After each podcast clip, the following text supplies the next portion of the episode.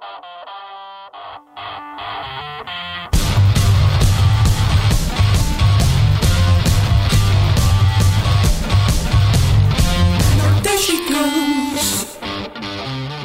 Bem-vindos ao Posto Emissor. Estamos a 9 de junho de 2022 e este é o episódio 108 do podcast semanal da Blitz. O meu nome é Mário Riviera e na próxima hora estarei à conversa com a ilustre convidada que agora vos apresento. Dois anos depois de abrir um novo ciclo do seu percurso musical com a canção Vai Passar Tudo Amanhã, editou o quinto álbum de originais intitulado Picos e Vales. Chamando a si as tarefas de composição e produção, transformou esta coleção de 11 canções num retrato dos altos e baixos de um período que foi, tal como nos confessou quando a visitámos em estúdio no ano passado, de muito amadurecimento. A guitarra acompanha desde cedo, cantou numa banda quando era adolescente e anos mais tarde integrou o Real Combo Lisbonense. Mas a sua primeira aventura em nome próprio chegaria apenas em 2009. A canção A Pele que há em mim, incluída no primeiro EP, empurrou-a para um caminho ao serviço das canções que, entretanto, a levou também a escrever para artistas como Ana Moura ou Sérgio Godinho. Ano e meio antes de Picos e Vales, publicou o livro As Estradas São para Ir, no qual reunia um conjunto de poemas e pensamentos soltos e dava largas à sua outra paixão, o desenho. O seu nome é, claro, Márcia. claro. Bem-vinda. Claro, como a água. Claro, depois de tudo isto que eu disse. Foi uma ótima introdução, muito obrigada. Bem-vinda mais, mais uma vez ao já tens, já tens de ir resumindo cada vez mais, porque eu vou, eu vou mandando cartas e tu vais tendo de pôr num, é num textinho pequenino. Tenho de ir resumindo e tenho de arranjar novas formas entusiasmantes de te apresentar. muito obrigada. Francisco, é um prazer estar aqui consigo. Se descobre a si próprio como poeta? Ah, isso é uma pergunta muito difícil de responder. Eu, eu, sou uma parte do braço que ele deixou para, para pôr em pé aquilo que ele queria. Se quiseres fazer um balanço da tua vida. Em contagem decrescente para os 50 anos do Expresso, Francisco Pinto Balsemão entrevista 50 personalidades ao longo de 2022. Não perca o podcast Deixar um Mundo Melhor, disponível em todas as plataformas e em expresso.pt. Tu disseste a mãe passada, já passou da hora, e que há umas horas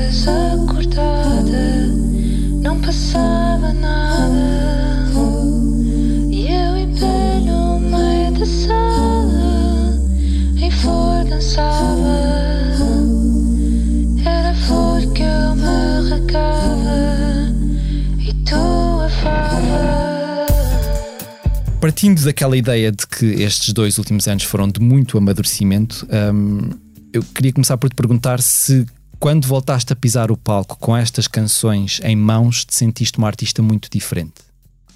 Uh, ótima pergunta. Diferente. Coisas diferentes, claro. Um, mas honestamente eu creio que é um caminho para a minha essência, de forma que não é diferente. Ou seja, uh, eu acho que vivo uma essência profundamente livre. Eu quis ser artista quando era miúda, queria ser artista, queria ser pintora, porque era a única forma de arte que eu conhecia que me estava ao alcance, nem era músico na família. E um, o meu caminho é uh, em direção à liberdade. Em direção, isto é uma coisa que parece muito lata, o que é que é a liberdade? É, é viver livremente. E daí é que eu comecei a fazer canções, como tu sabes, foi, eu comecei a fazer canções para desabafar, ainda hoje faço canções para desabafar. São canções que eu acho sempre que são super leves e imediatas, mas não são. Depois são sempre densas, porque de facto eu ponho lá tudo. Eu, eu, se alguém quiser conhecer-me verdadeiramente, pode ouvir as canções do início ao fim, interpretar, interpretar, e mesmo assim vai ser sempre uma hermenêutica muito subjetiva, porque cada pessoa tem a sua vida, a sua história, e isso também faz parte de, daquilo que eu considero a minha, a minha missão nas uhum. canções. Um, e toda a gente vai uh, sentir uma coisa diferente, ou rever-se, ou identificar-se, ou espelhar-se naquela canção, e por isso interpreta da maneira uh, que, que pode, que consegue e que quer. Mas diz que é um caminho em direção à liberdade, mas também é um caminho em direção a ti própria. É um caminho em direção à minha essência, sim, uma essência profundamente livre, onde eu escrevo de facto para desabafar, onde eu assumo todas as minhas falhas, porque as falhas são humanas, onde eu não sou perfeita, onde eu Entendes? Nós falamos muitas vezes de sermos humanos e de assumir as coisas difíceis da vida e assumir as partes uh, complicadas e desafiantes de nós próprios, mas depois estamos constantemente numa corrida para fazer cada vez melhor e para tentar fazer perfeito. Mas há uma maior aceitação tua hoje de, dessas tuas, eh, dos teus defeitos e das tuas imperfeições? E Ou- das minhas imperfeições. É, esse é o caminho que eu quero fazer, que é engraçado porque para mim Abraçá-las e não lutar contra elas. abraçá-las, abraçar também o meu perfeccionismo, porque isso é uma coisa que é uma doença, um perfeccionismo. Eu acho sempre que as nossas qualidades são os nossos maiores defeitos e, e eu acho que nós queremos ser perfeccionistas, é uma coisa que nós queremos ser perfeccionistas, não, nós sermos perfeccionistas é uma coisa que, que nos atinge por várias razões, porque crescemos de determinada maneira, tivemos este contexto social, familiar, etc. Não sei o quê, cada um há de ter o seu e depois visita na sua terapia.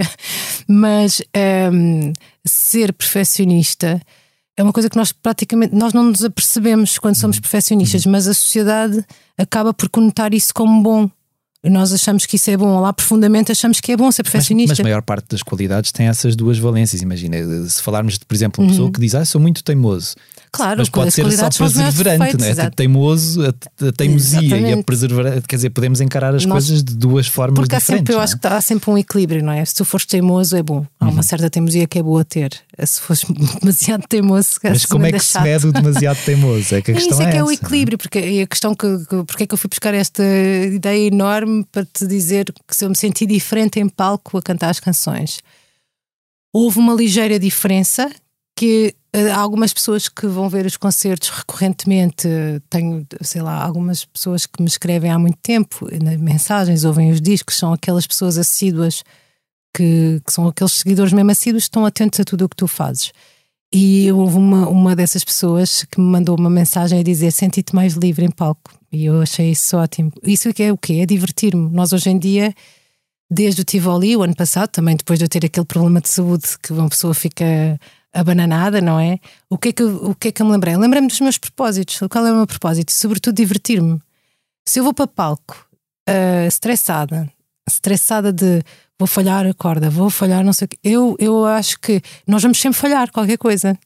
Vamos, vamos sempre fazer qualquer coisa eh, que, que é humano, vais sempre, ou a voz falha, ou o teu passo falha, ou sei lá. Ou então trabalhas 16 horas por dia para fazer os passos e as coreografias todas tu queres, e não sei o quê, que não é o tipo de artista que eu acho que sou. Não é como eu me identifico e não é como eu quero ser. Por isso, se, se tu aceitas as, as falhas, divertes-te. Se não aceitas as falhas, não, não te vais divertir. Por isso, esse é o meu desafio. Um, e nós agora, imagina, desde o Tivoli o ano passado, que fizemos a 15 de dezembro, eu acho que estavas presente, Uhum.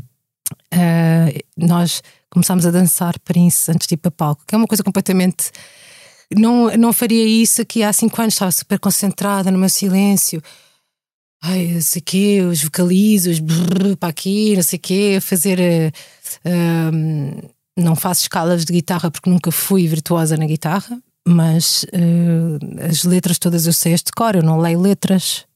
Ah, todas, ah, todas as canções que eu toco, imagina, às vezes davam aquela coisa, ah, esqueci-me como é que se toca esta canção no meio do palco, não é? E tu tens de, tens de, de viver bem com. E assumir essas Tens de coisas. viver bem se, hoje com dia, se hoje em dia te esqueceres de uma canção eh, Opa. em palco, se calhar mais facilmente assumes do que assumirias há 5 anos, é isso? Assu- assumir, sempre assumi. Assumir, Aliás, eh, assumir para tem- ti próprio, tipo, ah, olha, Tens, tens, uma, tens uma gravação da Antena 3 ainda com o Sami, que nós- era, um, era um festival qualquer, acho que era o Mesh Fest, em que nós estamos a cantar em direto para a rádio, aquela letra enorme do Seguro, e eu esqueci-me da letra e ah, esqueci-me. Por isso eu sempre assumi, a questão não é essa, a questão mas é. calhar martirizavas-te com Não isso era agora não. martiriz... não. não, me martirizava. A questão é, vais, vais crescendo, vais te esforçando para fazer cada vez melhor. Este disco é um, é um esforço da minha parte para aprender a mexer com determinadas coisas que eu não sabia, por isso vais no caminho da excelência. Para, para mim é um caminho de excelência, não é? Que até hoje eu sinto a excelência na maneira de escrever as canções. Sou muito exigente na escrita das canções e dessa não abdico. Não abdico da minha escrita de canções porque é a minha maneira de escrever as canções e ela é que me distingue de outras formas de escrever canções. Assim como toda a gente tem de ter a sua. A sua hum, o seu cunho autoral eh, quando faz canções e o meu cunho autoral provavelmente está ali naquela maneira de escrever que eu nem sei bem qual é, mas eu não posso abdicar dela, porque ela é que é a minha identidade, não é? E se me enganasse nas canções, fui ficando cada vez mais exigente de, em termos de palco, Uhum, percebes? Em termos de, de atuação, mas tenho sempre de me lembrar de me divertir. Então é por isso que nós dançamos Prince antes de ir. Dançamos Prince. de. E, e desligamos completamente, dançamos, fazemos um monte de macacadas e depois vamos para palco com uma atitude, pá, nós estamos aqui, para- fazemos sempre aquele abraço antes de ir, que é uma coisa que, que eu aprendi com o Samuel Luria já em 2008, quando fizemos o primeiro concerto no Maxime, que eu fiquei siderada a ver ela fazer. hum, hum, antes de ir para palco, davam as mãos e faziam uma oração, e eu, aquilo era completamente. Os meus pais sempre foram ateus, aquilo para mim era uma coisa muito afora. O que é isto? Mas é uma- um posicionamento espiritual que eu acho que faz todo o sentido. uh, e faz-me sentido fazer isso com os músicos antes de irmos para palco. Uh, uh, Juntamos-nos, eu digo umas palavras de agradecimento por eles estarem ali, eles uh, ouvem e, sintonizamos. Olha, isto é para nos divertirmos e para vivermos este momento em grande. Olha, a sorte que temos de poder estar aqui a partilhar a música com as pessoas. E depois há esse momento mágico que é o concerto, que tu já viste bastante, em que de facto há uma partilha, há uma comunhão. Uh, e isso é muito mágico, isso não dá para transmitir, ou vais ver ao vivo ou não, ou não sabes o que é que eu estou a falar. Agora, partindo ainda, pegando ainda na ideia do amadurecimento e correndo o risco de, de ser pouco cavalheiro, que é uma palavra que, eu detesto pela carga toda paternalista que ela tem, hum, tu completaste este ano 40 anos. É verdade. Uh, a Márcia de 20 anos, olhando para a Márcia de 40, pensaria, amiga, estás velha? Ou pensaria, estás onde eu quero estar daqui a 20 anos? Hum, com 20 anos, eu imaginava-me que se tivesse 40, gostaria de estar com uma casa feliz, com uma família feliz, com os filhos, e por isso, sim, no meu, na minha vida pessoal, sim, eu estou exatamente onde eu imaginei estar. E em termos profissionais, eh, fazer música, viver da música e da pintura e dos livros, por isso sim, eu estou exatamente onde eu queria estar. Há, há dias em que me sinto mais envelhecida, por exemplo, hum, no- no- nos episódios que nos ultrapassam, como a morte da minha mãe, ou aqui há três anos a morte do meu pai. Isso faz-nos sentir automaticamente envelhecidos porque ficamos na linha da frente. Uhum, E, e hum, aí eu resisto muito com desporto. é uma coisa, é uma coisa que, que me faz bem. É, não vou resistir e depois dou uns, uns murros no saco de boxe e, e, e, sei lá, faço, faço algum desporto para me sentir viva e resistente. E é isso que me mantém hum, dinâmica. Porque envelhecer é uma coisa que tem de acontecer, não é? É uma Claro. coisa que tem de acontecer e convém que a gente envelheça bem. Na, na canção A Flor e a Fava, que as pessoas que nos estão a ouvir acabaram de, de escutar antes de começarmos esta Uhum. conversa, hum, nós ouvimos uma Márcia diferente, se calhar mais eletrónica, se calhar nunca te tinha ouvido tão, tão experimental com o, teu, com o teu som. Tu sentiste necessidade neste disco, há bocado estavas a dizer que puxas sempre pela excelência, de, de, de agitar um pouco as águas. Que eu acho que olhando para toda a tua, a tua discografia, se calhar este é o maior salto tu dás para águas mais desconhecidas. Sim, sim, sim, sim, estou a perceber, estou a perceber a tua pergunta. Ah, essa canção, a Flor Fava, ela já estava a ser feita muito antes, ela foi feita antes da pandemia. Eu lembro-me de mostrá-la a um casal amigo quando eles foram lá à casa, que, que são muito próximos, e de pôr aquilo numa colunazinha. Olha, não, este, este ritmo que eu fiz, este beat que eu fiz, só que aquilo não tinha o som ah, que eu almejava. Ahm, e é uma canção que eu achava que tinha de ser feita. Aí está a questão da, da liberdade, ou seja, não, não é ir mergulhar em coisas que eu eh, sinto que não sei, é permitir-me mergulhar nas coisas que eu quero, porque tu tens de sentir essa liberdade. Porque, é, que, porque é que não é de fazer se. Ah, entendes? Quando nós começámos a tocar, eu comecei a tocar, eu comecei a fazer discos, eu lidei muito com, com, a- com o João Paulo Feliciano, o Mário Feliciano, e, e nós no Real Como Lisbonense tínhamos um grande primor com a questão do som, porque nós não fazíamos sons eh, em MIDI de Hammond ou sons de Wurlitzer. Então eu, eu levei uma espécie de estágio de som a sério. Tudo o que tu fazes eh, vai passar por um amplificador, as válvulas têm que ter não sei o quê. sabe? Essa questão do primor pelo som é uma coisa que às tantas se tornou. Lá está uma excelência, que era uma, uma, uma excelência da procura do som perfeito, que é um som com uma certa patina e com uma certa autenticidade, que é Nós andávamos na estrada com um Hammond atrás, sabes quanto é que pesa um Hammond? Era um caminhão para, para conseguir fazer concertos. Ah, e essa excelência que pertencia mais à, lógica do, do João Paulo Feliciano, que é um artista admirável, hum, isso influenciou-me bastante. E eu, e eu achava que não podia usar midis e não percebes, fiquei com, como fiz esse estágio, achei que não podia eh, usar esse tipo de sons.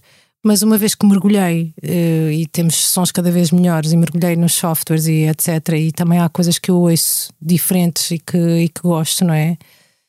E que são mais eletrónicas e que têm esse tipo de sons, eu, eu questiono muitas vezes why not? Porque, porque é que eu não é de, de fazer aquilo que, que me está a apetecer? Então mergulhei, descobri imensos sons. Aquilo, mergulhar é mesmo mergulhar, é ficar uma, ser uma certa obsessão ouvir todo o tipo de sons, de que forma é que tu os podes alterar, se passares por aqui, se passares por ali, etc.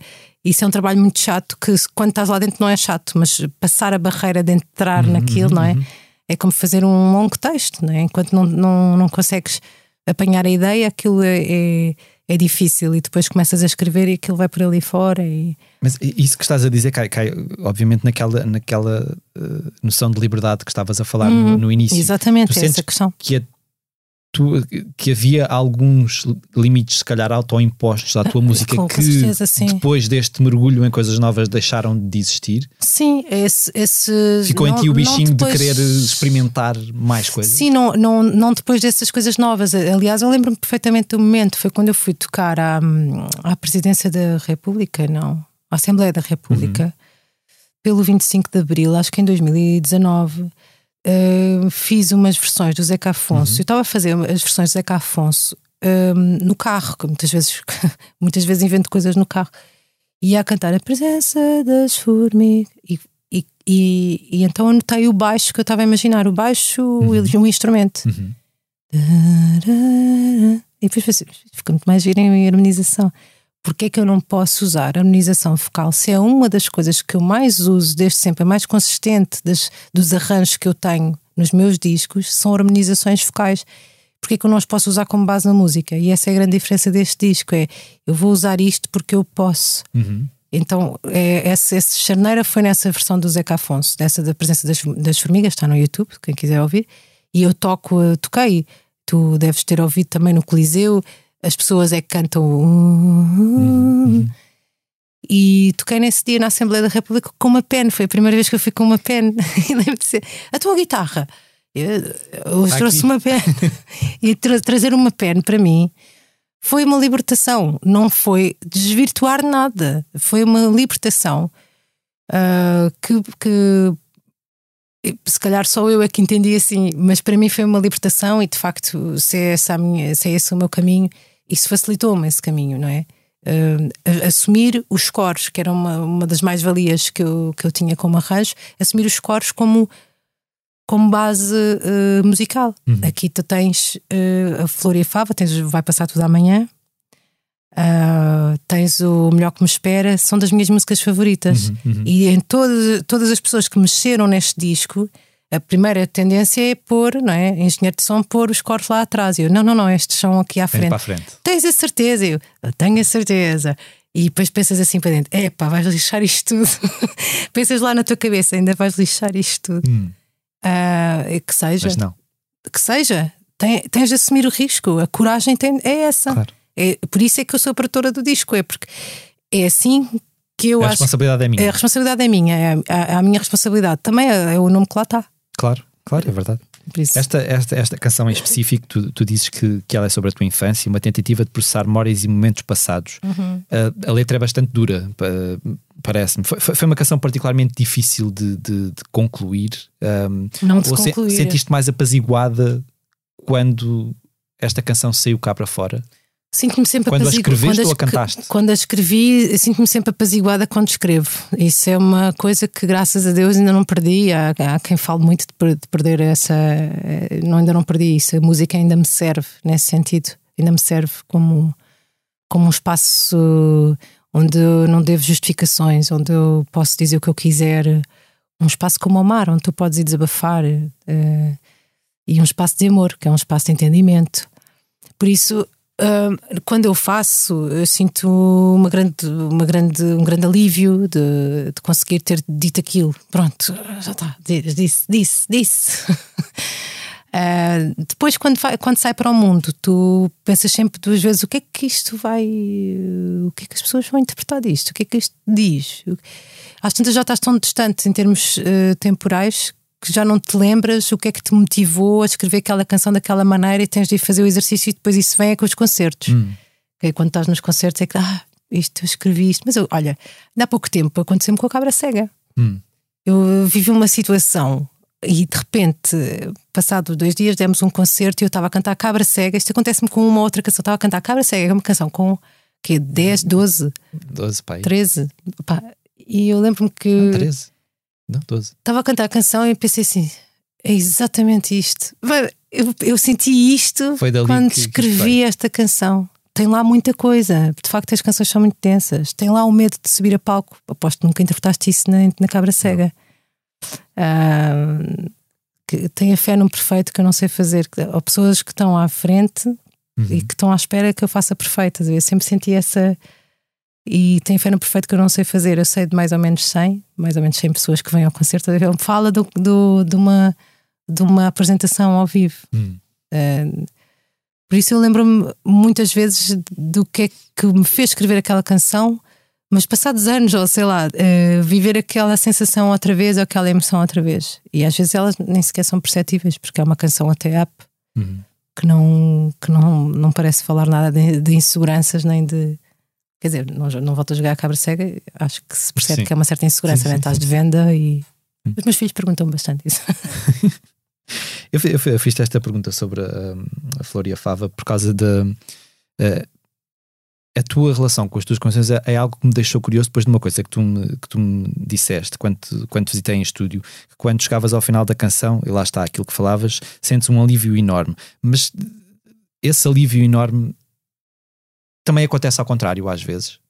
Tu sentes, chegares ao fim da canção e sentiste mais eh, presa, mais. Se também acontece o contrário do alívio, é o contrário do verdade? alívio, sim. Se te sentes atormentada por uma canção que acabaste de escrever, isso também te acontece? Hum. Acho que nunca me aconteceu. Uh, nesta Floria Fava, especificamente, aquilo é uma voz de criança. E eu às vezes nem me lembro como é que eu fiz aquela voz para cantar. Mas porque, o que é que me deu para fazer aquela voz? Porquê? Um, mas não me sinto atormentada. Sinto que elas, as canções têm o seu lugar. Têm, são como os desabafos e como os poemas. Elas têm o seu lugar, eh, pertencem ali. Nunca senti o contrário de alívio ao escrever um poema. Nunca- Nunca te aconteceu canção. acabaste de escrever uma canção e pensares, epá, eu não consigo, ou não vou conseguir cantar isto. Isto é demasiado forte para mim. Não, te acontece. Olha, uma das canções que é demasiado forte para mim, eu vai passar tudo amanhã. É demasiado forte para mim. E eu não me sinto atropelada pela canção, eu sinto-me aliviada. Que bom que chega aquele momento em que eu posso cantar isto. Hum, hum. Epá, é uma sensação hum, mesmo libertadora. Porque na verdade isto acaba por ser tudo muito uma forma de tu processares a escrita, as canções, são tudo formas de processares a dor. E à medida que tu processas a dor, tu sabes que estás a fazer o que é certo. Só- há isso a fazer. Só há isso a fazer. Porque a dor nós vamos sempre sentir. Vai sempre acontecer episódios que tu não controlas na vida. Vão sempre acontecer coisas que tu não controlas. A morte de alguém, a perda, a perda, a perda, perda como? Uhum. De alguém que foi, de alguém, de alguém, de tu que foste embora. Há sempre coisas que tu tens de processar. E processar as coisas através de- das canções ou através dos poemas é uma manifestação enorme de amor. De amor por ti, de amor pelo mundo, porque tu estás a tentar hum, entender as coisas, arrumá-las em determinado sítio para tu não teres de magoar ninguém com aquilo. Se tu não processares aquilo, tu Claro. vais magoar alguém. Não há hum, way out, não há maneira de fugir a isso. Tu, se não processares a tua dor, tu vais infligi-la. A- a outros. Sim, por isso é bom. Uh, nunca senti o contrário de alívio. Senti sempre alívio e a cantá-las também. Tento pôr lá aquele momento. Ah, que bom, agora tenho espaço para cantar. Hum. É bom, é. E é um espaço enorme de. de, de confissão em que te falta um ouvinte. Basta um ouvinte para tu já teres esse espaço, sabes? Esse espaço faz imensa falta, por exemplo, às crianças. A coisa que eu vejo nos meus filhos eles precisam mesmo ser ouvidos, não os meus filhos, é as crianças. Hum. Crianças precisam ser ouvidas, é deixar de desenvolver o raciocínio deles, porque ali é que estão os medos e as coisas num, num discurso normal, é ali que estão os, os, os medos escondidos e os sonhos e as coisas, os, os macaquinhos no sótão. Uhum. Mas que é, que é uma visão que vai um pouco de encontro àquilo que ainda muitas vezes eh, acabamos por ver, não? Aquelas, aquelas recriminações quando uma criança se sente afligida com alguma coisa e há, saem aquelas coisas tipo de, ah, não sejas mariquinhas ou não sei, não sei o quê. Esse tipo de coisa, ainda- infelizmente ainda acontece muito e tu ainda ouves isso a acontecer. Hum, mas se calhar há cada vez mais pais como tu, diria eu. Eu acho Que- que, que cada têm de vez há mais permitir- que têm de permitir sim. essa- Pais e escolas e professores e tudo, e cada vez há mais espaço para isso, e ainda bem. Porque é uma coisa que eu percebi quando o meu filho nasceu: é. hum, eu não tenho de ensinar à minha filha, eu tenho uma filha e um filho, que é engraçado Uhum. ter esse equilíbrio, calhou assim, né? Eh, E eu às vezes te- temia muito eh, imaginar a minha filha ir sozinha para a escola, isto aqui, porque eu passei montes de, Uhum. de situações, passei muitas situações, em, em adolescente, sobretudo, e Uhum. em pré-adolescente. Eh, e passámos todos, não é? Antigamente era, era mais Sim. complicado. E eu imagino isso, e quando, quando o meu filho nasceu e eu percebi que ele era tão emotivo, é, tão, é muito emocional, e, e eu percebi certas coisas, como ele batia com a irmã, como é que ele tem esse chip de, de se pôr em cima da irmã, de bater, de dominar a irmã, e, e, e- e lembro-me de, de, de ter este raciocínio: não, eu tenho de educar a ele a respeitar, não é educá-la a ela a ter medo Uhum, ou a uhum. defender-se, eu tenho a educar a ele a ser respeitador e ser o tipo de, de homem que faz sentido, ser o tipo de rapaz que faz sentido hoje em dia que é um, um, um rapaz que respeita as emoções e respeita os outros, mas para isso eu tenho de o ensinar a respeitar as suas próprias emoções. Porque Uhum. eu tenho, tenho este- esta herança que nós temos de homem não chora. E Isto, pá, isto estragou, Hum. estragou um monte de famílias. Uhum. Homem não chora, quer dizer que o teu pai E sempre continua a foi- estragar. Tá, mas cada vez E não estou a falar só dos miúdos, estou a falar de, quer dizer, nós ainda vivemos nessa Ainda- sociedade, não é? Ainda sim, vivemos na ainda sociedade vive- do homem não chora. E ainda vivemos nesse. Mas não é só homem, é nós próprios. Nós, todos nós temos uma. Eu às vezes até digo à minha filha: minha filha diz. "Ah, mas mãe, tu choraste, uma situação complicada, tu choraste. Eu, claro que chorei, mas eu não te fiz chorar. Isso é, porque eu, quando estou contigo, apetece-me chorar, mas eu não choro, porque eu acho que agora não, não dá jeito, porque eu tenho de fazer o jantar, ou tenho de te ir levar à, à escola, ou tenho de, tenho, tenho de fazer outras coisas. Então nós deixamos atropelar, Uhum. deixamos muitas vezes atropelar pela. hum, E engolimos essas emoções, não é? Até Engolimos até fazer canções ou até escrever sobre elas, ou até ir ao psicólogo, ou até falares com um amigo, ou até sentar-te a ouvir uma música e sentir aquilo, permitires que isso seja sentido e chores à vontade. Ou vais a um concerto meu, como aconteceu no Tivoli, que toda a gente saiu de lá a chorar. Porque isso acontece, esse espaço, esse espaço faz falta.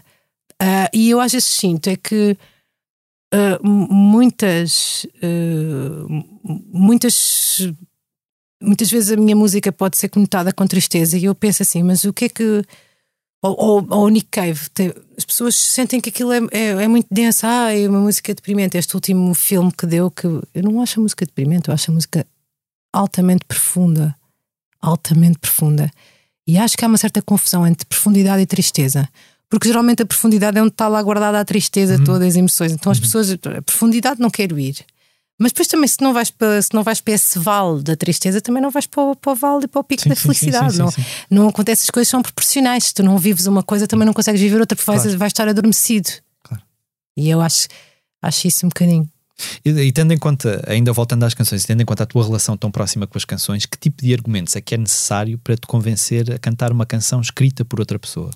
Não precisa de argumento nenhum. Hum. Então não cantei o Às vezes o Amor do Sérgio. Sim, E mas, cantei a letra, não ando cá a mudar, a mudar palavras. mas acontece de escreverem canções para ti e oferecerem-te canções, por exemplo? Era mais nesse Ah, não me sentido. acontece. Eu, eu até pedi. Eu até já pedi, não, não fizeram para mim. Olha, nunca me fizeram. Ah, houve umas pessoas que me enviaram já textos. Mas textos, eu não sei musicar textos. Eu não sei musicar textos. Eu musiquei um texto até hoje, que foi um poema do Walter Ugumem, porque eu estava a fazer com os Dead Combo e eles fizeram a canção, a música, e mandaram-me, e eu li logo aquilo assim por cima. E ficou como saiu, ninguém mexeu mais. Eles disseram, é, está ótimo, não sei o quê. Fomos gravar para o Namus também e ficou gravado. E não mexi mais. Agora, ler textos a cantar, às vezes na palhaçada com os meus filhos, ó, sempre fiz isso um bocado, mas não é assim a minha maneira de compor, não é a minha maneira de fazer canções, mas pode acontecer, Uhum. isso pode acontecer. E se me derem canções, eu gostava, podem-me dar. Porquê que não me dão canções? aqui de facto, até, até já pedi, já pedi, olha, já pedi a dois eh, ou três autores para me escreverem canções e não me escreveram. Malandros. Incrível. E acontece Olha, também, sabes o que é que é? medinho. E acontece também, uh, por outro lado, tu acabaste de escrever uma canção e pensares isto não é para eu cantar. Ah, então não acontece. Ui, quantas vezes é que isso acontece? Isso acontece-me imenso. Eu tenho imensas canções que eu penso, isto não é para eu cantar, isto não é para a minha voz. Voz masculina, em que eu imagino, ai, isto é, a voz, isto é a voz daquele. Ai, e agora como é que eu vou fazer? Ou a canção não sai para mais ninguém, ou vai para ele. Porque tu percebes logo que é aquela É pessoa aquela que tem de voz, sim. E são pessoas geralmente que eu admiro muito. Mas aconteceu-me, olha, aconteceu-me durante o quarto crescente fazer uma canção e pensar: esta voz, isto é Marisa Liz, isto não sou eu, é Marisa Liz. Eu fiquei com aquela canção fechada, ficou para mim, olha, mas eu não vou cantar. Agora, o, a maior exemplo, o maior exemplo que tens disso é o Até ao Verão. Uhum. Porque eu cantei Era- o era Até ao que eu Verão e depois Que eu pensei. ia perguntar se, se- se- se- acontece mais tu escreveres, ou se acontece efetivamente tu escreveres por encomenda, ou se é mais isso que te acontece. É, Também pá, acontece escrever por encomenda, mas por encomenda faço, acabo por fazer canções para mim à mesma. Uhum. Eu, eu acho que eu só consigo fazer canções para mim. Quer dizer, não só consigo fazer canções eh, a pensar na voz daquela pessoa, mas eh, com, com, as, com as minhas vivências e com as minhas e com as com, sei lá com é o meu processo à mesma. Não, ah, vou fazer uma canção Sim, para não- aquela pessoa, não- por isso posso falar de micro. Não te Não, consigo colocas noutro. coloco um bocadinho, por exemplo, para, hum, para a namora, o Até ao Verão não foi escrito para ela, foi escrito e depois eu pensei, eu não consigo can- cantar isto, não é para mim, e ficou de lado. Uhum. E quando ela encomendou uma canção, eu pensei, olha, isto Esta, foi um feliz acaso. esta- Esta se calhar era mesmo boa para a voz dela e era fantástica para a voz dela, acrescentava, era uma luva para ela, perfeita. Ah, foi, um, foi um acaso feliz, não, não acontece sempre. Tu falas muito sobre amor, quer nas tuas canções, quer eh, Hum. em entrevistas. Um, se o amor é a tua religião, eh, quem é o teu Deus? Hum, é o meu marido. não, não é, não é, não, não tenho. Disse isto a gozar. Qual é né? que é o teu ícone supremo Pareceu-me tão kinky que tive de responder Tinha isto. de ser. Qual é que é o teu ícone supremo de amor? Diz, dizes uma figura? Sim. Quando pensas em amor, quem é aquela figura que te. ou, ou a figura que te ensinou mais sobre o amor? Ah, esse tipo de pergunta. Talvez o meu pai. Hum.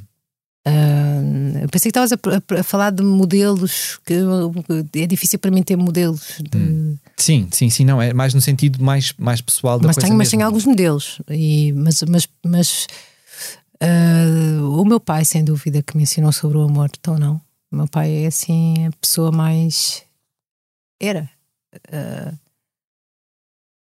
que resolvia tudo, não valia a pena ficar zangado e, e, e nós discutíamos muito. A nossa casa discutia-se muito. Era uma coisa muito 80s.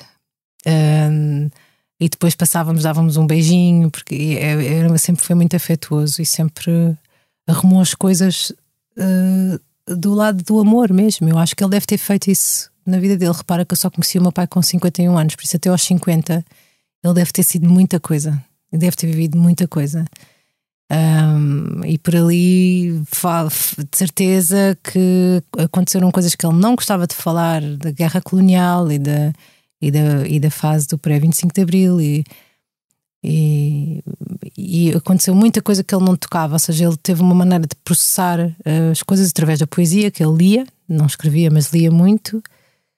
E foi um- uma, uma coisa que, que me passou, que foi esse, esse afeto extremo, sabes? Nós passávamos a vida ao colo do meu pai, passávamos a vida a passear de mão dada com o meu pai, Uh, ele ia-nos buscar à escola, parávamos na mercearia para comprar um chocolate, porque ele já relativizava, não é? Meu pai foi pai com 50 anos, naquela altura era muito tarde para ser pai.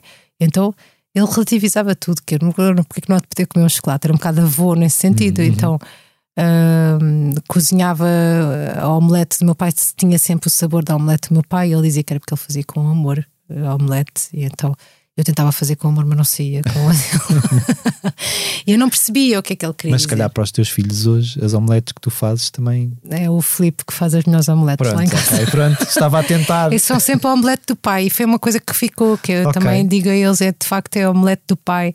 Eles também têm a omelete do pai. E isso é bom, eu gosto que eles guardem. Eles vão guardar. Ainda hoje falei com a minha filha de manhã, porque eles foram ótimos, sabiam que eu tinha de me despachar de manhã e que eu estava sozinha com eles, que o Filipe teve um trabalho muito cedo. E, e eles vestiram-se sozinhos. O meu filho tem 5 anos, vestiu-se sozinho para ajudarem a mãe a despachar-se de manhã. São tão fofos, tão fofos, tão fofos. Minha filha já quer fazer omelete.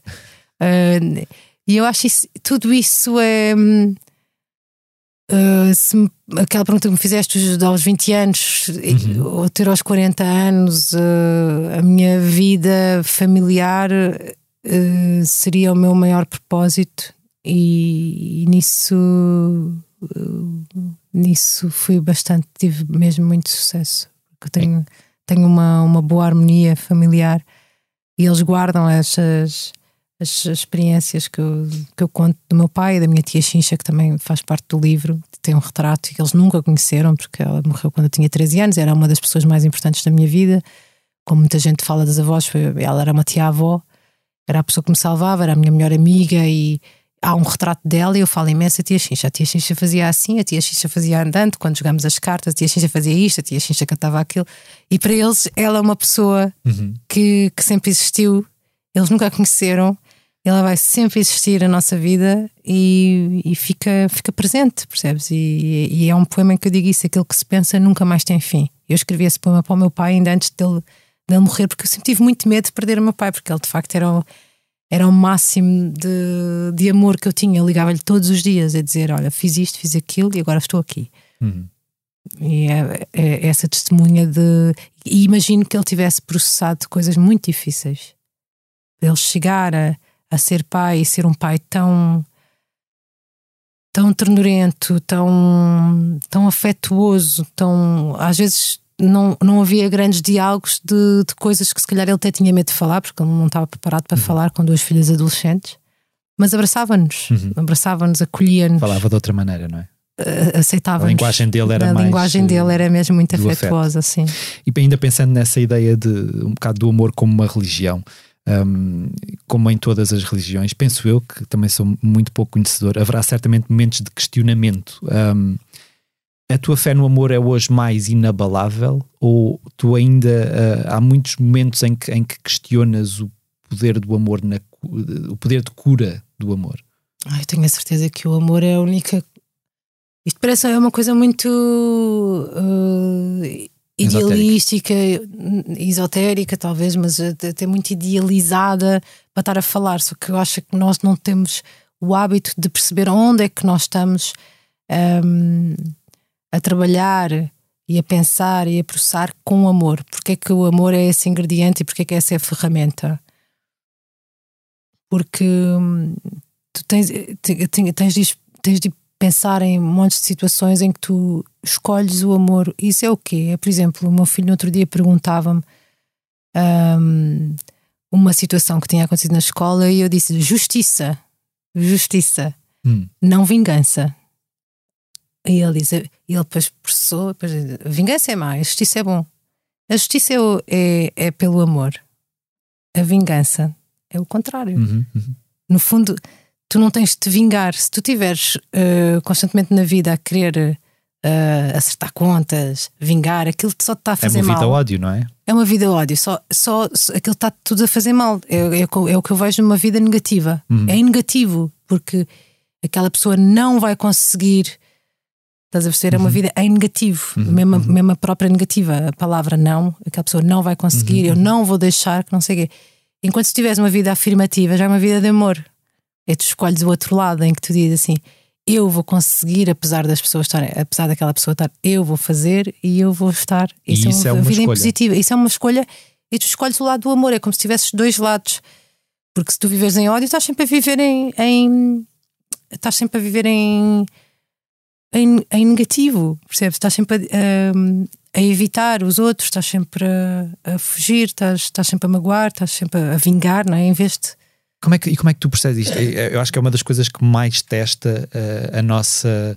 Uh, a nossa esperança no amor uh, é quando olhamos muitas vezes uh, para aquilo que se passa na, quando o que vemos na televisão, uhum. as notícias que vemos, as guerras, uh, os tiroteios nos Estados Unidos, uhum. todas essas coisas, ou, ou, ou quando uh, inadvertidamente lemos um, um, comentário numa rede social e pensamos tipo, pá, esse tipo de coisas testam muito a nossa a nossa crença no pelo menos a, só, a mim acontece-me. Como é que tu processas essa informação toda? Eu, eu processo isso de determinada maneira. Primeiro, tudo para mim, o que acontece de mal no mundo e tudo, do pequenino ao, ao, do, micro ao macrocosmos, uh, há de ter por trás uma falta de processamento da dor. Isso, não tenho dúvidas. Um, agora, um, como é que tu aceitas isso na tua vida? É, sempre houve guerras no mundo e, e, infelizmente, porque as pessoas são, são, são parvas, não há outra explicação. São movidas a ódio também, voltando são, àquilo que estavas a. São movidas a ódio. E o ódio uh, cultiva-se e depois apanha-se na geração seguinte e cultiva-se para a geração que vem a seguir e cultiva-se isto. É cultivar ódio novamente. Quem tem de processar isto, e não é justo, não é? Mas quem tem de processar isto, de facto, vão ser os ucranianos, não é? E nós todos, porque isto está a ser um ataque a todos os nossos valores, uhum, não é? Uhum, uhum. Agora, a verdade é que tu tens imensas re realidades diferentes uh, dentro da tua realidade e fora da tua realidade e na realidade que nós vivemos. E não estou a falar de metaverso e multiverso e não sei o quê, estou a falar de a realidade em que tu vives, a tua realidade, é o que tu escolhes ver, é o que tu escolhes pegar, é o que tu escolhes olhar. Porque se tu fores olhar para tudo é impossível. A tua visão não, não acarreta o, as fábricas nas caves em, na China, não é? Por isso tu não consegues estar nesse sítio. Tu não consegues estar. E hoje em dia tu tens tanta informação que é como se estivesse a ser solicitado para estar em todo lado e viver todas as situações ao mesmo tempo, aqui neste, neste sítio. Uhum. Porque isso não acontece numa aldeia remota uh, em África, por uhum. exemplo, uhum. não, não sei lá onde. Se tu estiveres naquela aldeia, não te acontece essa, essa esse excesso de, de, de, estímulos. Eu disse África, mas podia ter dito até numa aldeia não, remota atrás dos montes. Sim, sim. Não te acontece se tu não estiveres a ser bombardeado de, de, de informação uhum. e de coisas que, que, estão quase a exigir que tu vivas a vida do Mário e ao mesmo tempo vivas a vida daquela pessoa que está a sofrer naquele país, a outra que está a sofrer não sei do quê, a outra que sofreu de violência obstetrícia e, de, e da outra que sofreu. Uh, um, assédio e o outro que sofreu violência. Estás a perceber? Uhum. Há tanto sofrimento por aí espalhado que tu tens, tens de escolher um bocadinho qual é a vida que tu estás a viver, qual é a tua realidade, qual é a realidade que tu escolhes. Porque todas tu não vais conseguir abarcar. Uhum. E como é que tu consegues, e, e, quando estavas aí a falar de, de, quem vai ter de processar isto são os ucranianos e todos nós, eu acho que muitas vezes aquilo que eu penso é quem vai ter de processar isto tudo são uh, as pessoas com a idade da minha sobrinha que tem 11 anos, ou os teus filhos, ou hum. como é que tu, hum. os teus filhos que, que, também já serão de alguma forma, por muito que tu tentes escudá-los bombardeados com muita informação negativa, sim, não é? Com isso, sim, como sim, é que tu consegues uh, e, e eu, eu lembrei-me disto porque, porque, porque, há muita coisa, e, e, eu ouço isto de várias pessoas, e provavelmente tu também já terás ouvido, pessoas que dizem eu não quero ter filhos porque não quero trazê-los para um mundo tão. Que coisa tão triste, sim. Mas eu, uh, eu, percebo que as pessoas digam isso, mas eu nunca, nunca gostei de ouvir isso. Nunca gostei de ouvir isso, mas aquilo que eu sinto, mas eu também procurei ajuda para saber processar este momento dos meus filhos, foi muito complicado. Eu tive de falar com o Mário Cordeiro, que é o nosso pediatra uhum. e amigo já há muitos anos e saber como é que como é que eu hei de lidar com isto. Eu procurei ajuda, não, não inventei, porque eu senti-me Porque este falta... período, então, quer dizer, a pandemia, tu, tudo. E não tudo, te esqueças que tudo... em casa, em casa houve dois episódios eh, pessoais claro. que fizeram com que os miúdos tremessem e sentissem que de facto a morte era uma coisa possível. Mas aquilo que eu senti foi exatamente o que ele me disse. Já várias vezes eh, eu recorri a ele para ter essa noção, e, e lá está, a resposta é outra vez o amor. Que é tu veres o que é que há de bom na tua vida, o que é que há de bom de cada dia que tu fazes, o que é que há de bom, O que é que, o, e o que é que há de maravilhoso no mundo? Tipo, as flores são maravilhosas. O que é que ainda vamos fazer no futuro? Que projeto é que vamos ter? Isso não, não são balelas, isso são mesmo a maneira de tu lidares, porque isto des- destrói-nos muito esta questão, porque põe-nos em causa. eh, repara, já estamos a entrar aqui numa conversa, mas tu, tu sabes que o Humberto Eco dizia mesmo que não havia razão nenhuma para nós vivermos uma época, de, nunca se viveu uma época de paz como aquela época em que nós vivemos, sei lá, dos anos 80 até o, o pós depois. Uh, não há razão nenhuma para se viver uma, uma época tão boa de paz, tão apaziguada. Então agora estamos a ter o que é normal. Infelizmente é normal. Infelizmente é normal porque, porque ainda há muita estupidez no, no mundo. Para mim não há razão, não há justificação. Podem-me explicar mil vezes e ver. Eu já vi montes de explicações da guerra, não sei o quê. Não, não há maneira de justificar para mim uma guerra. Uma guerra não é justificável porque para mim o o maior valor é a vida humana, não é? Isto são pessoas que têm as coisas muito tropadas na cabeça delas. Isso não tenho a mínima hum, dúvida disso. Hum, agora, como é que tu arrumas isso, sobretudo para as crianças, mas para nós também? É precisamente escolheres a realidade em- que- é a tua vida, porque isto faz-nos sentir muita culpa. E tu tens, tens o síndrome do irmão que, que é, que é o, o irmão que escapa enquanto o outro é, hum, é sobrevive, não é? O síndrome do, do, do sobrevivente.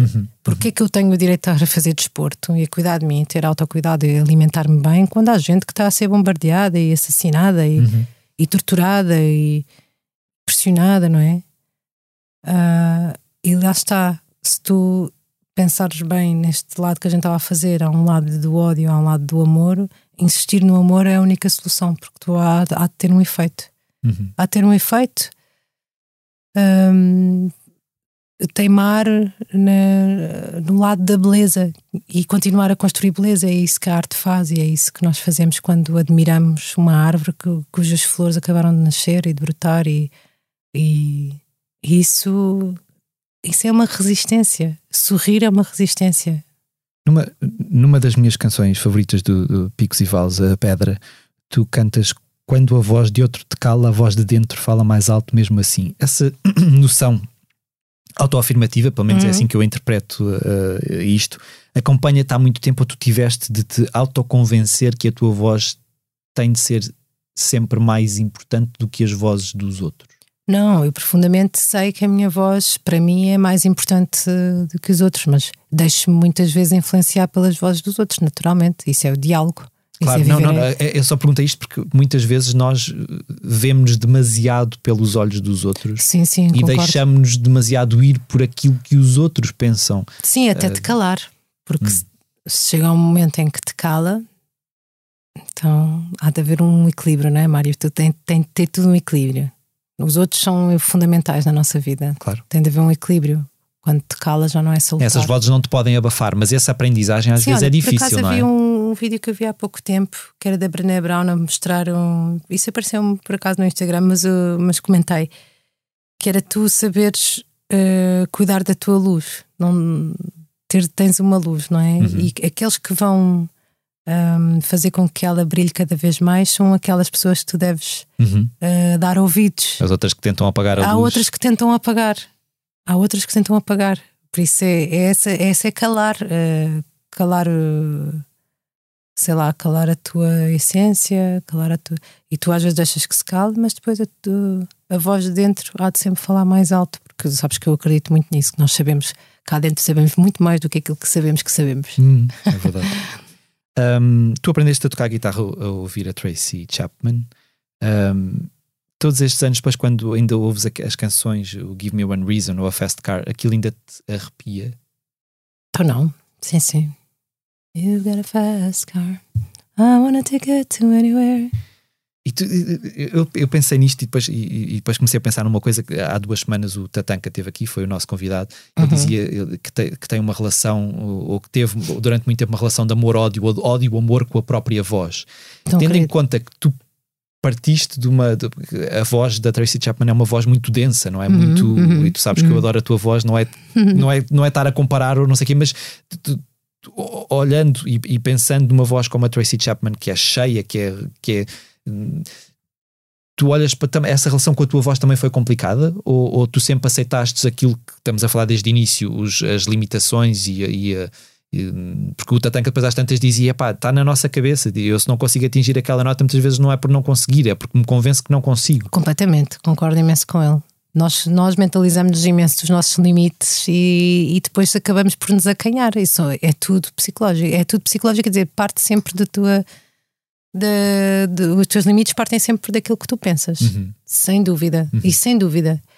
Isso é outra coisa que eu tenho ensinado aos meus filhos. Os pensamentos são muito poderosos. Uhum, E, e é engraçado que o meu filho, com 5 anos, processou disto de tal maneira que um dia disse: Mãe, se nós estivermos sempre a pensar na guerra, a guerra ganha. Temos de pensar em paz. uhum, uhum. E está explicado. Já, já ele processou dessa maneira. Agora, a Tracy Chapman, para mim, foi os meus 13 anos. Aprender a tocar foi aquela fase da imitação. Hum, ainda bem que imitei ela, podia ter imitado outra qualquer. Também imitei Mariah Carey, escondida no, no quarto com as minhas amigas do quinto ano, lembro-me disso. Mas hum, Não, é uma má voz, ainda assim pensando, uma em, pen- pensando, em cantoras pop, se calhar Isso. poderias, imagina, se tivesse Era. imitado a Madonna, se calhar estarias um bocadinho. Eu gosto da Madonna, mas a voz dela tem umas limitações que toda a gente Pois, conhece, ela a- própria admite, não é? A Tracy Chapman tinha uma voz com uns trinados muito interessantes e tinha uma voz muito densa. E eu lembro-me de imitar, sobretudo, os acordes dela ah, e a minha maneira de cantar. Depois eu, eu ouvia gravado, a minha voz gravada, e não gostava nada de ouvir aquilo, achava aquilo horroroso. Toda a gente acha a primeira voz, a voz é muito estranho. Tipo, eu não sei como é que isso depois passa, habituas-te. Ou então começas a identificar aquilo Uhum, Não, como a porque- tua porque voz. a voz que ouves na tua cabeça não é a voz que estás a ouvir. Claro depois de não. num- Depois ouvir aquilo fazia-me imensa confusão. Eu acho que ainda me fez confusão para aí, de- ainda nos discos, ainda me fez confusão. Uh, agora falando sobre a, a tua outra paixão, a pintura, eu, eu acho que nunca falámos sobre isto. Uhum. Um, ela sempre se manteve constante na tua vida ou quando de repente a música se tornou uh, o teu métier principal, uh, a, a- pintura, o, de- o desenho ficaram para, para segundo plano? Ficaram, ficaram para trás. Ficaram porque o desenho não tanto, porque o desenho sempre fui desenhando, e, mas a pintura requer espaço eh, para tu experimentares, é um espaço físico e, e então ficou um bocadinho para trás, mas recuperei-a com o livro. O li- era isso que eu ia perguntar Sim. no livro, uh, porque acho que foi a primeira É. vez que eu. hum, Eu lembro-me de capas de, de discos teus, tipo a do, do Casulo, foi desenhado Sim, pela, ah, o do Casulo foi pela Cláudia pela Guerreiro. Cláudia Guerreiro, não é? Mas eu, sim, sempre teve ilustração, não sei o quê, mas eram uns apontamentozinhos. Eu sempre fui desenhando, mas desenhar à séria foi depois do livro, porque lembrei-me: espera aí, isto dá-me um prazer enorme e ajuda-me ah, no meu processo de autoconhecimento, autoaceitação. Por isso eu tenho de, de pintar muito. E então lá arranjei um espaço e comecei a pintar E, desenfreadamente. que- e quem eram as tuas, ou quem são ainda as tuas referências da pintura? Quem é a tua Tracy Ah, Chapman? não de, tenho. não Epá, tens? aliás, a minha- hoje em dia a Tracy Chapman não é a minha referência. Eu procuro muitas vezes Era a referências tua, sim. E as minhas referências que eu, que eu acho mais consistentes podem ser talvez a Shade Adu, sem dúvida, uma referência como, Uma voz densa como, também. aquela, como aquele ídolo, não é? O único, o único ídolo que eu consigo ter na música, a Shade, o James Blake, o Nick Cave e o Prince. Tudo vozes densas, não é? Também. não há, não há cá, não há cá coisas a metade. Tem de ser tudo assim muito vivido, porque de facto eu sei que eu sou uma pessoa intensa.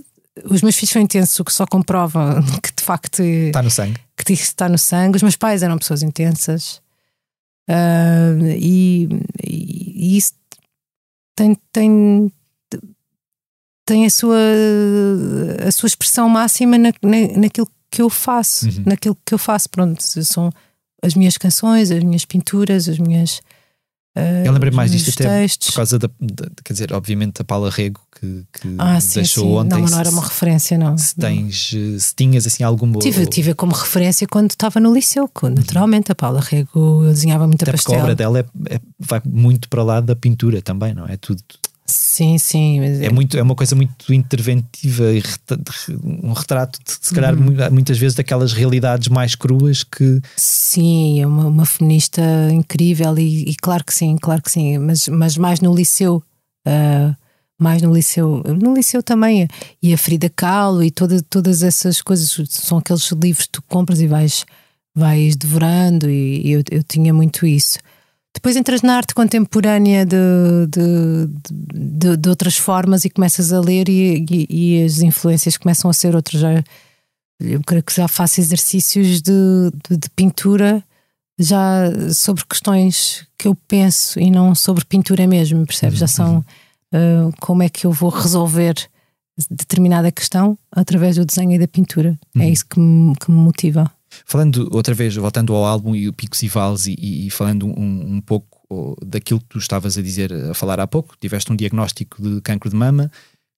F- Nesse período mais complicado, foi tu encontraste um refúgio na música ou tiveste de te afastar? De, porque, porque às vezes nestas situações nós precisamos de espaço para processar as Como tu processas muita coisa através da tua escrita de canções, Eu preciso de algum tempo para digerir.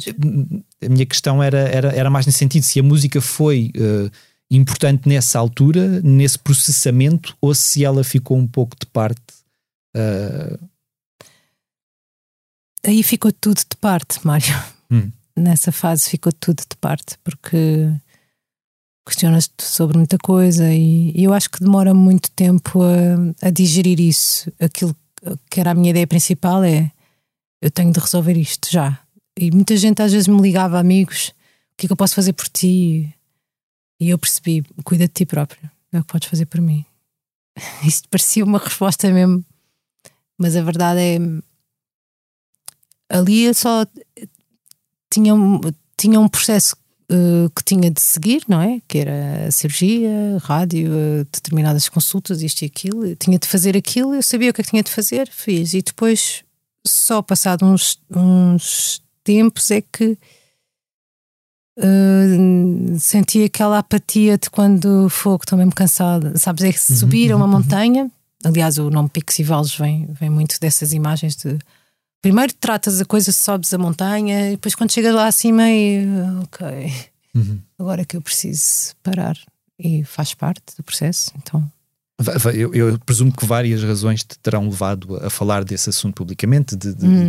de- de falar com as pessoas que te, que, que te seguem nas redes sociais, as pessoas que, que, que acompanham o teu trabalho sobre essa, sobre essa situação, e, e é óbvio que é o que, que eu acho que é muito importante falar de- de- destes assuntos, até porque muita gente que estará a passar pela mesma situação ah, há de sentir muita coisa e se calhar não tem uma forma de processar ah, aquilo tão facilmente. Ah, um, o que é que tu. E isto é uma, é, é uma coisa que, quer dizer, eu acho que só quem passa. É aquela frase-chave, mas que na verdade tem muita, tem muita Sim, é razão que de ser, não é? Que só quem passa por aquilo é que sabe é o que, sabe é que é. o que é. O que é que uma pessoa que neste momento esteja a passar por uma situação dessas, o que é que tu gostavas que essa pessoa soubesse e que tu gostavas de ter sabido quando estavas a passar por- Infelizmente, por, isso? muita, muita gente anda a passar por isso, não é? Porque o número de, de casos é cada vez maior e não há uma justificação clara para isso, não, não, se, não se sabe muito sobre isso. Aquilo, eu, eu lembro-me quando eu soube o meu diagnóstico, me ajudou imenso hum, a experiência que eu conhecia da, de duas pessoas no Instagram, a Tânia e a Isaura. Eu até fiz um post sobre isso e eu, eu lembro-me que foi o que me veio à cabeça. Bem, se elas já conseguiram ultrapassar isto, eu também vou ultrapassar. Por isso, agora pronto, é um período que eu vou ter de atravessar que vai ser, eh, vai ser um período cheio de calhaus, vai ser negro. Vou ultrapassar, de certeza que vou ultrapassar. Não tinha a mínima dúvida que ia ultrapassar. Agora, daqui para a frente também tens de aprender uma coisa qualquer. Tens de aprender uma coisa qualquer, porque aquilo põe-te muito num ponto de- da vida do que é que te interessa mesmo, o que é que te importa mesmo, o que é que é mesmo importante para ti. Ok, divertir-me em palco e divertir-me, isso é importante para mim. Qualquer coisa que tu às tantas vais fazendo e depois vais te esquecendo. Uhum, uhum. Ah, é mesmo importante para mim dar concertos e estar. Eu lembro-me de pedir ao meu manager para marcar o concerto. Queria tanto um concerto para, ce- para celebrar. Para, queria tanto um concerto. Ele, pronto, lá, lá vai o Pedro Trigueiro fazer uh, uma marcação, arranjar, mover mundos e fundos para fazer a vontade à miúda, porque, porque eu queria mesmo um concerto de. Consegui, já, já pus isto para trás das costas e agora eh, vamos, vamos viver uma coisa boa, sei lá, quase como dar uma festa. Um concerto é como dar uma festa enorme em que tu partilhas coisas eh, juntos, não é? Eh, essa, essa tal comunhão. E isso para mim é um concerto. É um concerto onde partilhas o melhor. Há, uma, há, uma, há uma cor muito forte associada ao, ao Picos e Vales, este, este rosa que puxa um É bocado violeta, para o sim. violeta, não é? Uhum. Um, Rosa, violeta, esses roxos. O que é que significa pintar este álbum dessa, dessa cor? O que é que essa cor significa para, para ti? Essa cor era a cor que, me- que me apaziguava e que tu, é capaz de ser uma cor um bocadinho espiritual, porque era a cor que me apaziguava no, no- nos, sei lá, nos meus, nas minhas meditações que, que felizmente aprendi a fazer. Ahm, e quando, quando fiz o livro também me apercebi que eu saí muito ao meu pai nesta coisa da evasão, de me evadir. Quando há coisas que eu não gosto, eu começo a imaginar quando é que eu gostava de estar, o que é que eu gostava de estar a fazer na vida. Uh, hopefully vais conseguir fazer isso mesmo, mas um- os sítios onde eu para sempre são geralmente montanhosos Ok. e têm essa cor de fundo, porque há uma temperatura amena, que há, há uma- um conforto muito grande e há essa contemplação de, das montanhas. Lá por trás deverá de estar o mar, mas as, as montanhas são sempre um bocadinho dessa cor.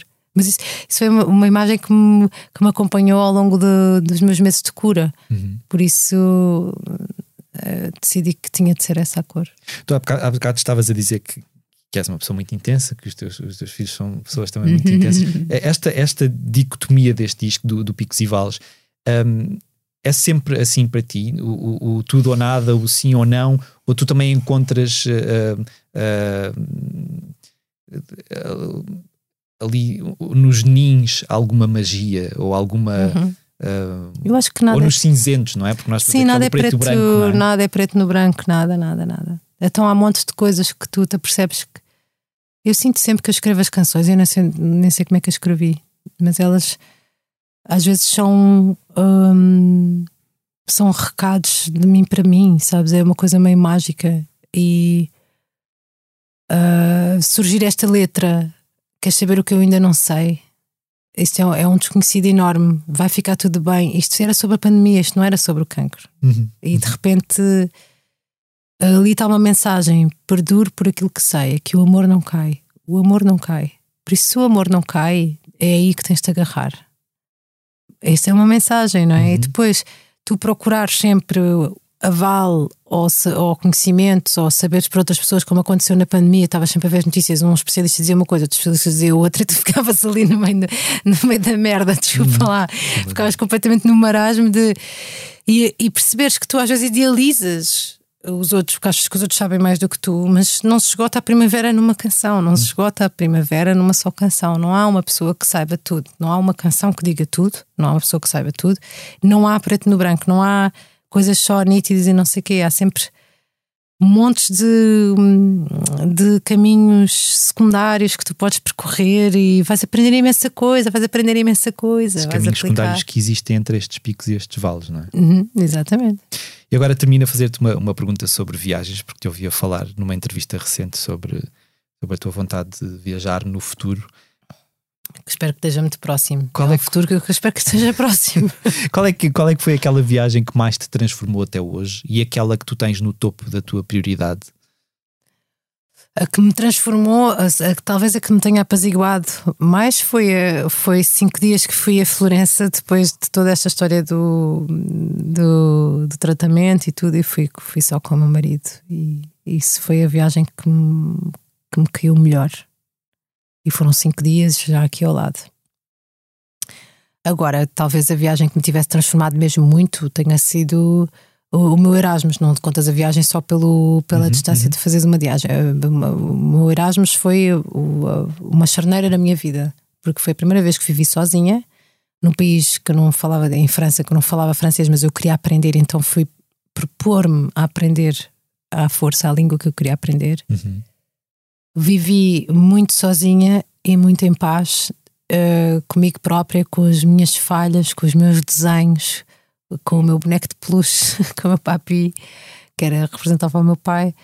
A, a ver séries francesas pourri, como eles chamam, que são, que são rasca, só para aprender francês, enquanto desenhava, cozinhava para mim própria. Isso foi um espaço que eu conquistei para mim própria, de onde eh, apareceu uma essência que estava já eh, pronto, que vai, que vai sendo carcomida, não é? Pela, pela, pelas convivências. E essa essência cantava em português e escrevia em português canções em catadupa que, eh, e textos e tudo. E, e, e eu gostei muito de, de conhecer essa, essa parte é engraçado. O meu pai perguntou-me quando eu voltei a Lisboa: então, gostaste de conhecer a Márcia?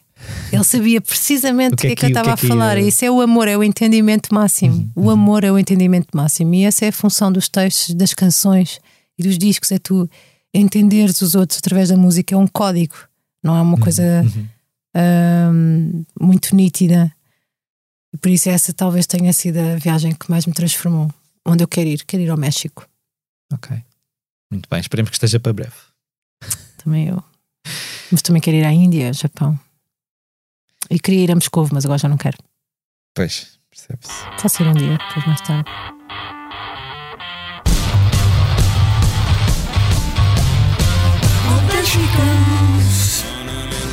Silver star spangled, the bells from the chapel went jingle,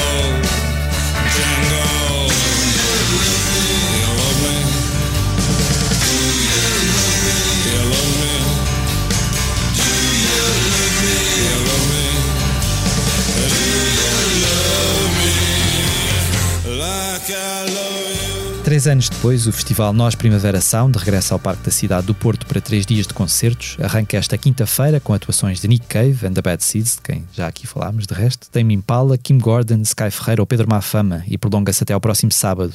Os passos gerais estão esgotados, mas quem garantiu o bilhete poderá assistir na sexta-feira a concertos de Pavement, Beck, Rolling Blackouts Coastal Fever, Rina Sawayama ou Rita Vian.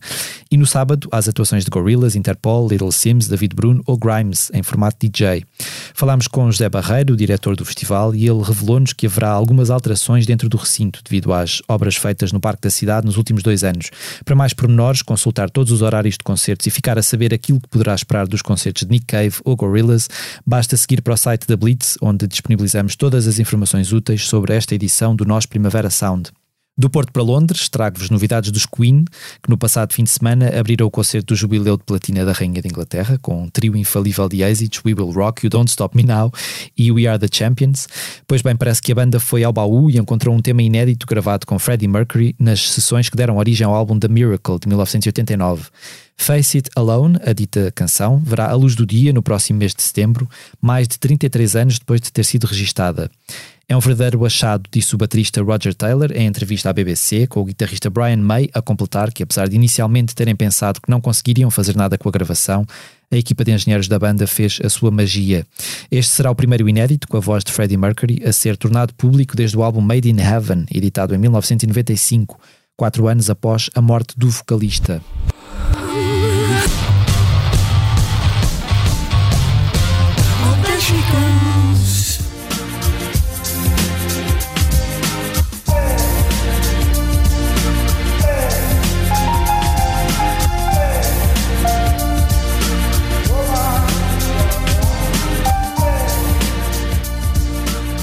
No segmento do posto emissor, em que habitualmente vos falamos daquilo em que a equipa da Blitz tem andado a trabalhar, trago-vos esta semana várias propostas de leitura.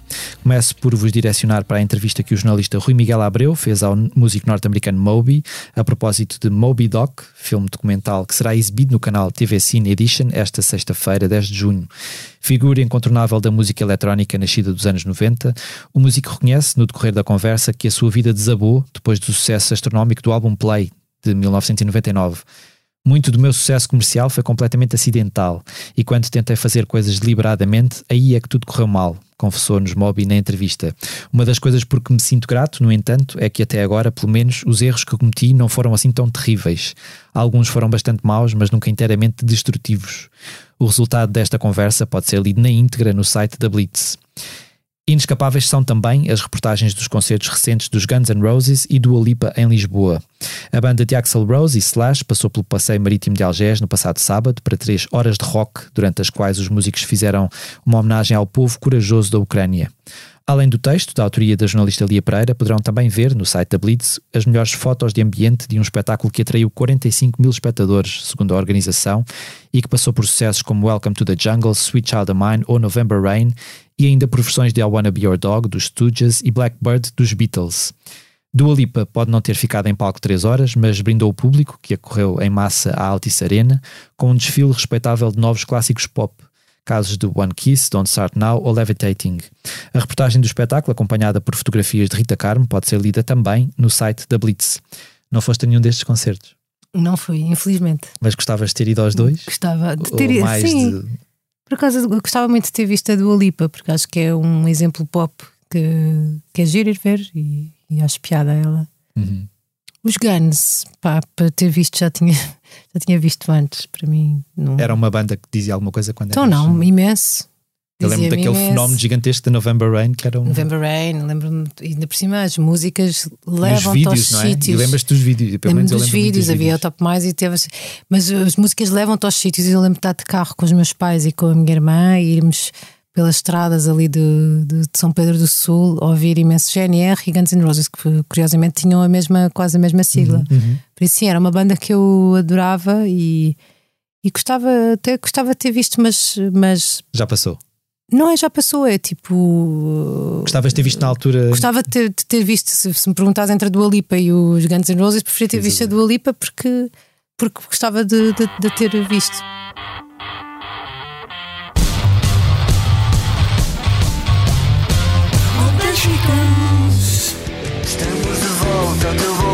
Sempre essa ideia na mente Para lembrar o motivo que hoje eu sinto-me vivo. E seja por que motivo for Por que motivo for Por que motivo for. É só mais um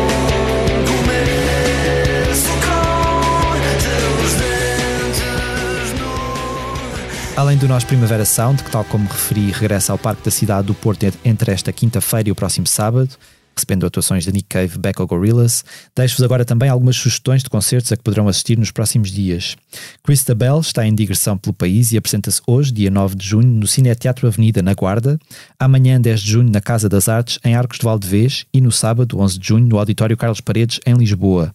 No domingo, dia 12 de junho, os Mão Morta tocam no Coliseu do Porto, a brasileira Alcione regressa a Portugal para atuar no Coliseu de Lisboa no próximo dia 14 de junho, repetindo a dose no Coliseu do Porto no dia seguinte.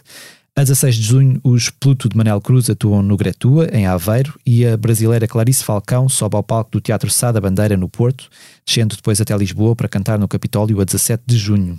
Márcia, a nossa convidada desta semana, continua na estrada a apresentar um novo álbum, Picos e Vales. A 11 de junho, este sábado, sobe ao palco da Casa do Povo de Santo Estevão, em Tavira, e a 17 de junho apresenta-se em Vila do Rei. Tens mais uma série de concertos marcados para este, para este verão. Sim. E vais passar por festivais também, certo? Ah, vou estar. eh, Olha, tenho a minha lista de concertos lá no Instagram e no meu Facebook, para quem quiser ir consultar. Ah, mas vou estar no Paredes de Cora também.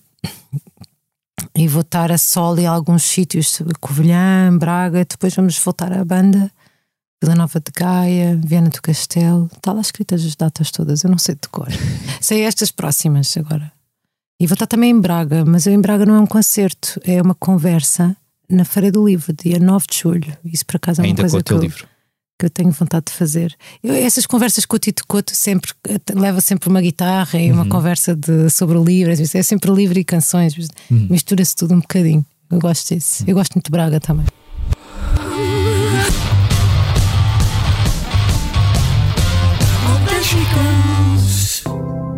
Já passou da hora, agora já é tarde. Quando o amor demora, toda a gente sabe.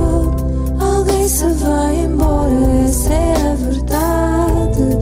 Já passou da hora, baby, bye bye. Chegamos assim ao fim de mais um posto emissor. Agradeço de novo à Márcia por ter eh, aceitado o convite e por, ter estado novamente aqui connosco.